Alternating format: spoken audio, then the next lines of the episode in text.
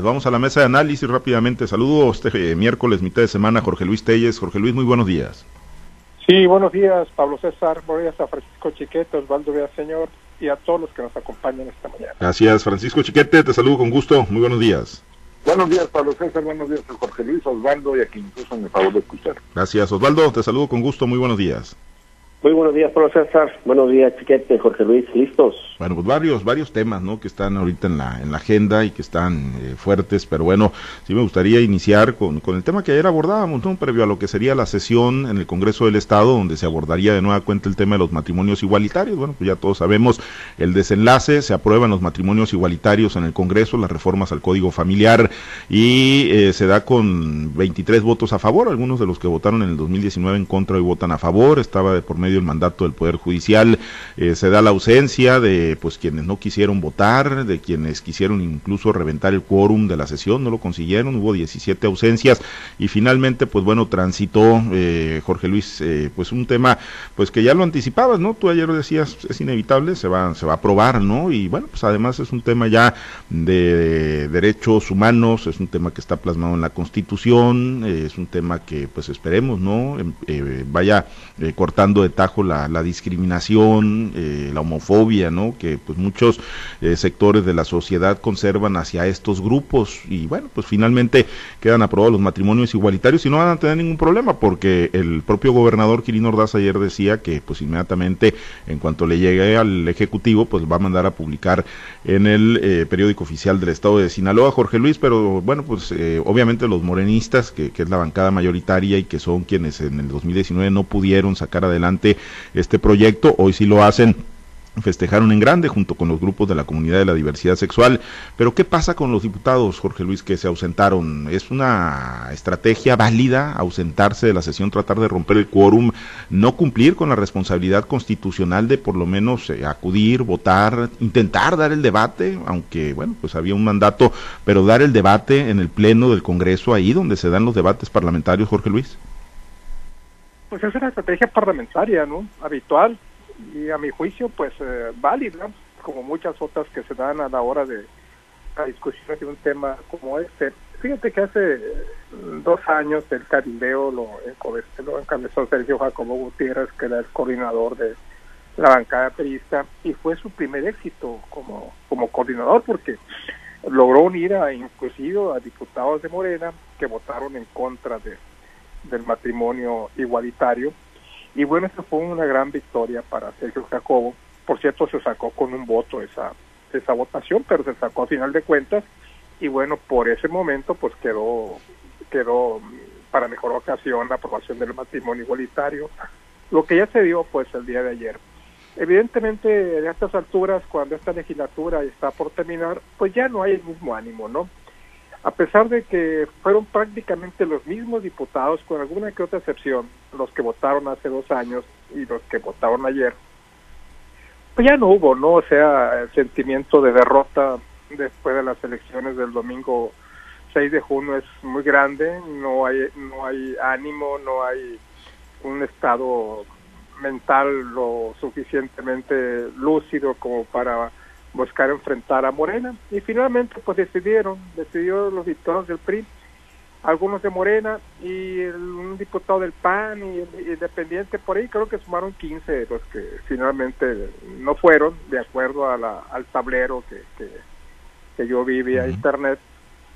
Los que no fueron, no era suficiente para reventar el quórum, con 21 se tiene quórum hubo creo que 24 diputados. Sí, fueron 23, finalmente estuvieron 23 y 17 se ausentaron. Sí, sí. sí, entonces suficiente con 21 para haberlo aprobado y se aprobó, no se ocupaba mayoría calificada, era una mayoría simple y pues se aprobó y pues los grupos este para los grupos pro vida pues fue un golpazo en, en plena frente que se están manifestando al exterior del Congreso y para los liberales que luchan por la por la por el matrimonio igualitario, por el aborto voluntario de las mujeres, pues fue una materia de festejo y junto con ellos los diputados morenistas.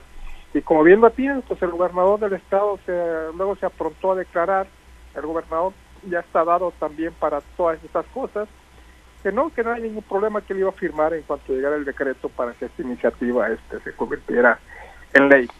te repito, se ha abierto un estado de ánimo en un decaimiento absoluto en la bancada del PRI, del PAN, de toda la oposición, a pesar de que habían llegado a un acuerdo, no sé si lo recuerdas, antes de cuando empezaron las campañas, en el que iban a tener una agenda única para desahogar en el resto de lo que queda de la legislatura.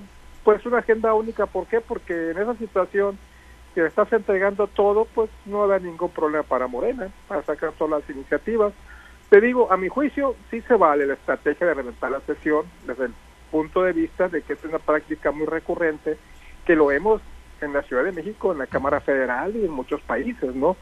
Se van para reventar el quórum, que no es más que una estrategia dilatoria, porque finalmente, finalmente las leyes se, se aprueban, previa cabildeo, previa negociación, al margen de, del público. Y pues eso te digo, yo siento que estuvo bien, pero pues eh, ya sabían que no, que no iba que no iba a pasar, que todos Morena y sus aliados tendrían mayoría y que esta iniciativa saldría.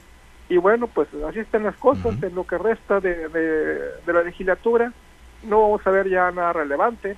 Esta es una línea muy marcada. La Diputación del PRI ya en espera únicamente del cambio a ver si la próxima legislatura, donde no repite más que Gorimelda Félix, podría podría traer novedades interesantes. Y por cierto ya se nombró, ¿no? Sí, coordinador. A Ricardo como como este a Ricardo Madrid como el coordinador muy pronto, ¿no? La designación demasiado prematuro. Eso se da prácticamente cuando estamos a dos, tres días de iniciar la legislatura. Pues eh, tenía mucha prisa el gobernador para designar a su coordinador. Sí, algo, algo vio seguramente el gobernador, ¿no? Algo, algo percibió a lo mejor al seno de la, de la bancada. Mucha prisa, ¿no? Sí, sí, a lo mejor no están totalmente alineados los intereses y bueno, ahorita que todavía tiene poder político, pues decidió ejercerlo el gobernador y, desde ahorita, ¿no? Pues digo, no significa que en el camino no pueda cambiar el tema, pero bueno, pues sí, ah, mandan ese mensaje. Chiquete, estrategia válida lo, lo, que ocurrió ayer y lo que pues hicieron estos diputados que se ausentaron buscando romper el quórum en vez de, de pues, dar el debate ahí en el Pleno del Congreso del Estado. Eso es que era la única que les quedaba la mano. El, el ordenamiento del Poder Judicial era tajante. Eh, tenían que aprobar lo que se les decía porque ya había antecedentes, jurisprudencia, como se dice en los términos de la Corte. Así que cualquier debate, cualquier este oposición, aunque hubiera sido registrada, habría terminado por, por ser arrollada, no solo por la mayoría que tiene Morena, sino por la eh, disposición judicial que hay en ese sentido. Así que no, no les quedaba de otra. Ahora, en la oposición a los matrimonios igualitarios y luego un tema que seguramente vendrá más adelante, el del aborto, pues es un es un tema que en teoría es rentable políticamente. Así que pues tanto el PAN como el PRI, Movimiento Ciudadano, van a, querer explorar esa, esa posibilidad de trabajar con la gente que está en contra de estos temas. Así que, pues es un, una previsión para el futuro inmediato, para los siguientes debates, para exacerbar el, pues el encono de, de, la, de una parte de la sociedad contra este tipo de temas, sin, sin que eh, una participación fallida les pudiera decir, pues tú estuviste ahí y no hiciste nada. Yo creo que se trata de eso, se trata de, buscar que más adelante pueda volver a, influir esto en el ánimo del electorado.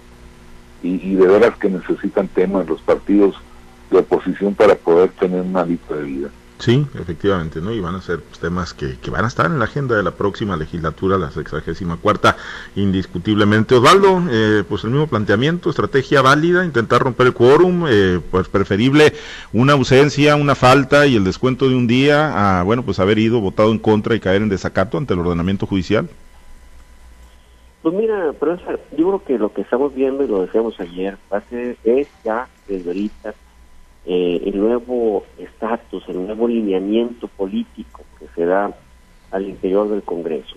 A ver, una elección, o mejor dicho, una modificación legal que no había encontrado la mayoría, incluso ni siquiera eh, parte de diputados morenistas en un primer intento o en un segundo intento. En esta ocasión no solamente encontró el respaldo ya de los morenistas, sino también de otros, de diputados, otros partidos políticos que están buscando lógicamente cómo subsistir a la debacle y a la arrasada de los partidos políticos eh, que quedaron fuera, quedaron prácticamente anulados. Pero bueno, viene un nuevo alineamiento político. En el caso de los de los priistas, los panistas que terminaron ausentándose, pues yo creo que, que al final era lo único que pudieran mantener una congruencia ideológica hacia afuera. Haber ido, haber votado en contra, pues de todas maneras iban a ser otra vez apabullados, ¿no? Eh, iban a decir, bueno, otra vez les ganaron. Pero de ahorita salvaron esa parte de que no les dieron otra, le propinaron otra derrota. que dijeron? Bueno, lo aprobaron y nosotros. Ya hacen un lado, conservan cuando menos su narrativa, conservan eh, su lineamiento ideológico en cuanto a, la, que si se aprueba o no se aprueba el matrimonio igualitario. Entonces ellos conservan cuando menos esa parte.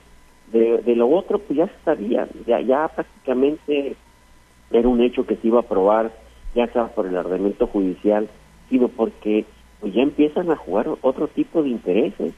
O sea, los intereses que lo movieron al principio, incluso la oposición que se pudo haber presentado desde el gobierno del Estado, hoy ya no se presentó. Entonces, ya hay nuevos alineamientos. Hoy muchos diputados jugaron por ellos mismos ya también, o cuando menos los necesarios para que se aprobara eh, esta reforma. Así que, pues es parte de los nuevos tiempos y los nuevos alineamientos que vienen. Después va a ser todavía peor todavía. ¿eh? Bueno, pues eh, ya. Más, más, más, más marcado el lineamiento. Pues sí, efectivamente. Y bueno, pues ya Sinaloa se suma a otras 20 entidades federativas de México que ya habían aprobado el matrimonio igualitario. Eh, no es un tema federal, se va aprobando por entidades federativas. Desde el 2010 inició pues este este tema en la Ciudad de México específicamente y bueno, pues eh, una década después eh, pues llega a Sinaloa también, ¿no? Y ya está en Chihuahua, ya se aprobó en Aguascalientes, en Nayarit, en Jalisco, en Colima, lo decíamos en la Ciudad de México, Puebla, Oaxaca, Chiapas, Campeche, Quintana Roo, Tlaxcala. Son 21 estados los que ya aprobaron los matrimonios igualitarios en el país. Bueno, eh, Jorge Luis, pues el otro tema, ayer Mario Zamora Gastelum estuvo por la mañana en una entrevista nacional allá en Radio Fórmula con el periodista Ciro Gómez Leiva, volvió a abordar el tema de la elección, los resultados, eh, volvió a hablar sobre los levantones, los eh, brotes de violencia que se registraron durante el 6 de junio, las personas privadas de la libertad, reconoce, bueno, pues dice no tener elementos para decir si eso terminó por influir o no, no se quiere ver, dice, como un mal perdedor, pero ahí estuvieron estos hechos que, que fueron muy notorios en varios puntos, lo han retomado también algunos eh, dirigentes partidistas de la coalición Va por Sinaloa y hoy el periódico Milenio trae en portada una, una nota eh, que alude a una pues investigación supuestamente del Centro Nacional de Inteligencia que estaría investigando a gobernadores electos del país que supuestamente tendrían vínculos con el crimen organizado y entre ellos señala a Rubén Rochamoya, señala también al de San Luis Potosí, a Ricardo Gallardo y tres diputados federales que, que, fueron reelectos, según los datos que a los que aparentemente tuvo acceso el periódico Milenio, e insisto, es una nota que la trae en portada, la trae hoy como principal, destacan que se indagan vínculos del crimen organizado con candidatos de al menos cinco partidos políticos nacionales, incluidos aspirantes a tres gubernaturas por Morena, el Partido Verde Ecologista de México y Movimiento Ciudadano, y bueno, ahí viene el nombre de, Rubén Rochamoya, Jorge Luis.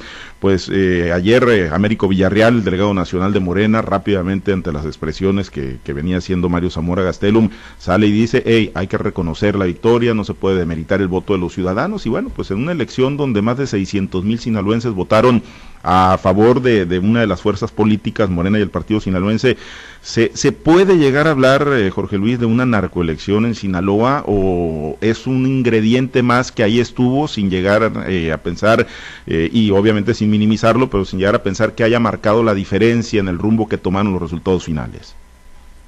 Pues sí, escuché, escuché la entrevista de, de Mario Zamora con, con y efectivamente pues hace señalamientos que para nosotros aquí en Sinaloa pues no son nada nuevo, ¿no?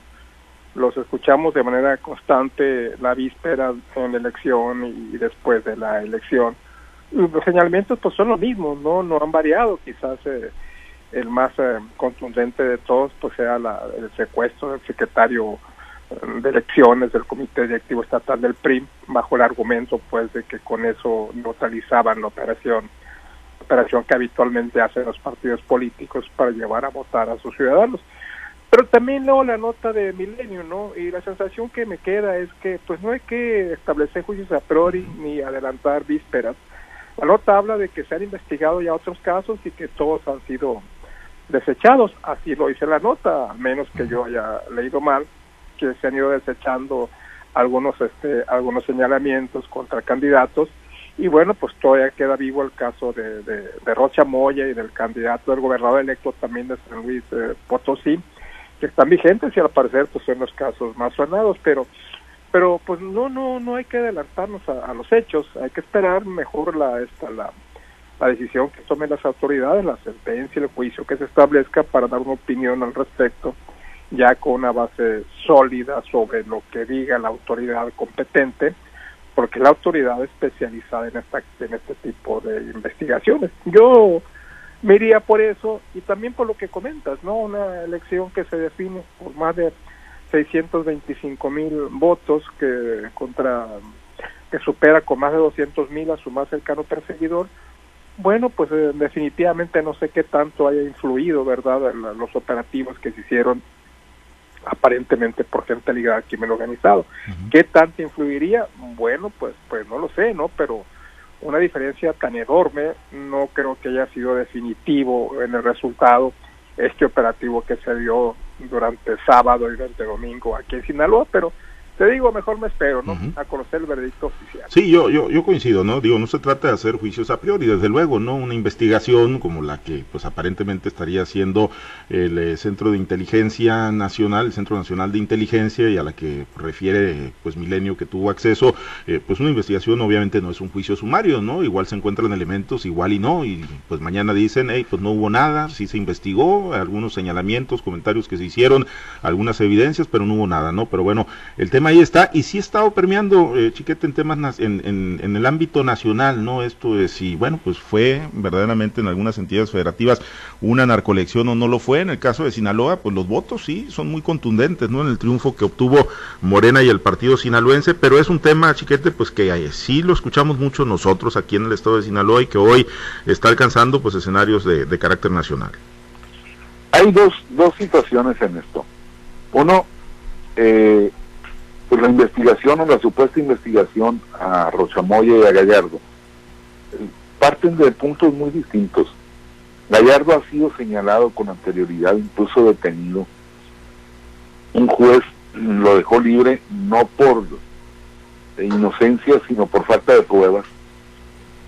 En tanto que Rochamoya nunca se le había vinculado en una circunstancia de esta naturaleza, ha sido un académico, pues francamente prácticamente irreprochable a lo largo de, décadas de actuación en la vida pública. Lo otro es que la participación de los grupos de poder eh, fáctico, los de los narcos en la elección, es innegable. Es absolutamente innegable, está a la vista de todo mundo. Hay mucha gente que sintió en carne propia o que sintió la presión o que supo de todo esto. Entonces no se puede evitar. El problema es que al no haber una capacidad jurídica para asentarla, para evidenciarla, pues pasa a la normalización. Yo no, no sé, como dijo el propio Mario Zamora, si esto influyó, en qué porcentaje influyó para que hubiese los resultados que hubo. Pero sí puedo pensar que muchos de los resultados en las elecciones municipales tuvieron una influencia directa y muy fuerte de esta situación, de estas actitudes y actividades del, del, crimen organizado. Eso no se puede negar, no se va a poder eh, judicializar porque además tampoco hay una un ánimo de, de, investigación real. El presidente dijo al otro día que los muchachos del poder práctico este se portaron bien, y que los que se portaron mal fueron los de cuello blanco, es decir, los ciudadanos que están ejerciendo su derecho de oposición. Entonces, pues es algo que ahí va a quedar. Ya eh, el propio eh, Morena ha empezado a hacer señalamiento de que algunos de los suyos fueron víctimas también del crimen organizado. No lo dudo, porque bueno, pues hay grupos de diferente índole, pero, pero es un hecho que no se puede negar y que no se va a olvidar No es la primera vez que ocurre, por supuesto. Ya había habido casos en municipios, pero no había sido tan abierta, tan, tan abrupta y, tan violenta como en otras ocasiones. Si bien recuerdo que algún gobernador dijo en plática privada que el narco les había ganado la elección, pues no fue el conocimiento tan general como en este caso. Sí, efectivamente, ¿no? Digo, antecedentes hay y hay bastantes y evidencias sobre lo que ocurrió el 6 de junio, pues también las existen, ¿no? Yo creo que lo peor que podríamos hacer como, como sociedad, lo peor que pueden hacer los actores políticos y las propias autoridades, es decir, no pasó nada y tratar de invisibilizar cosas que, que ocurrieron y que le pasaron a ciudadanos de bien, a electores, ciudadanos que acudieron a participar como funcionarios de casilla, ¿no? Y que no atenderlos y que no llegaron hasta las últimas consecuencias con las investigaciones, sin importar si cambia o no cambia el resultado electoral pues sí, sí que generarían un profundo daño a la, a la democracia. Osvaldo, con tu comentario nos despedimos, pues bueno, un tema que está permeando a nivel nacional, para que pues le, va a alcanzar, ¿no? Sobre todo aquellos que pues están buscando la, la, impugnación. El caso de Mario Zamora ayer decía con en esta entrevista que referimos con Ciro Gómez Leiva que ni siquiera abogado se encuentra para presentar las denuncias correspondientes. Bueno, yo creo que esta, para esta elección va a haber dos tipos de sentencias. La primera, la social, que esa al día de hoy creo que ya juzgó. Esa fue un juicio fast track, ya juzgó.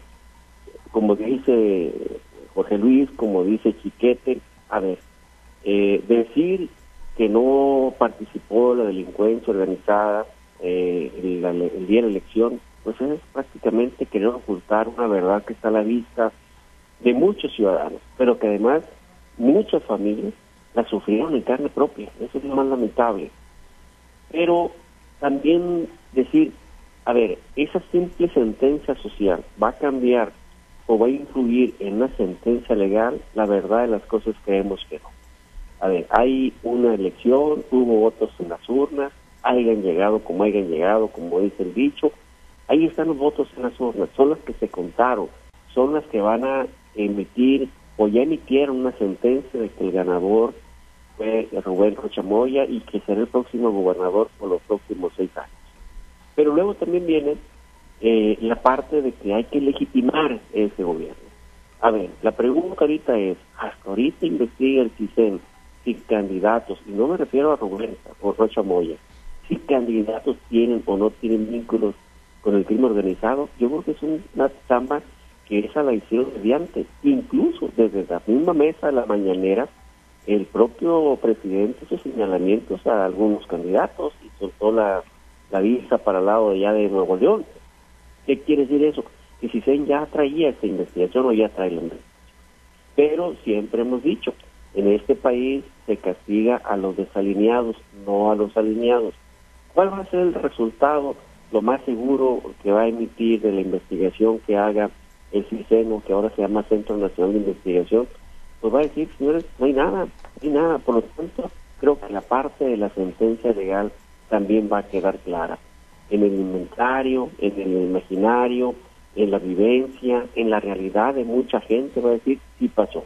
Sí pasó y fuimos víctimas de una narcoelección. Lo que es cierto es que, pues bueno, la realidad, o mejor dicho, la sentencia legal, dice que Rubén Rocha está destinado a ser el próximo gobernador y seguramente así va a ser. Sí, efectivamente, ¿no? Y ahí están 625 mil votos aproximadamente, pues que, que, lo confirman, ¿no? Y bueno, pues en lo demás, pues esperaremos, no se trata, insisto, de hacer eh, juicios a priori, pues la investigación, eh, pues que se haga, se eh, cruce los trámites legales y que, bueno, pues se dé a conocer en su momento.